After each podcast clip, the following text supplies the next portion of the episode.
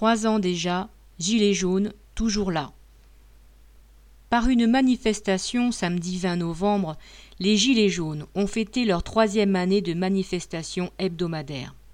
À Paris, cela a regroupé près de 2000 personnes dans un cortège dynamique et coloré derrière des fresques mobiles faites de dessins exprimant leur colère sur de très nombreux sujets. Dès le départ, le cortège était noyé dans les gaz et écrasé par les coups de matraque des policiers, harnachés comme des robocop. Ils s'en sont pris aux fresques et banderoles, provoquant de rudes bagarres pour les défendre. La répression dont les Gilets jaunes ont fait l'objet depuis le début de leur mouvement montre bien que leur constance, leur détermination a inspiré une certaine crainte à l'État.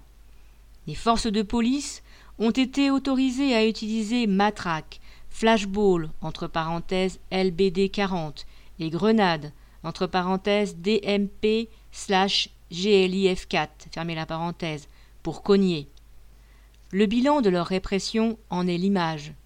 De point, au total, elle a fait plusieurs milliers de blessés, dont 353 graves, 30 éborgnés, 7 mains ont été arrachées. Les manifestants du 20 novembre ont montré que trois ans après, bien des participants au mouvement tiennent toujours à s'en revendiquer.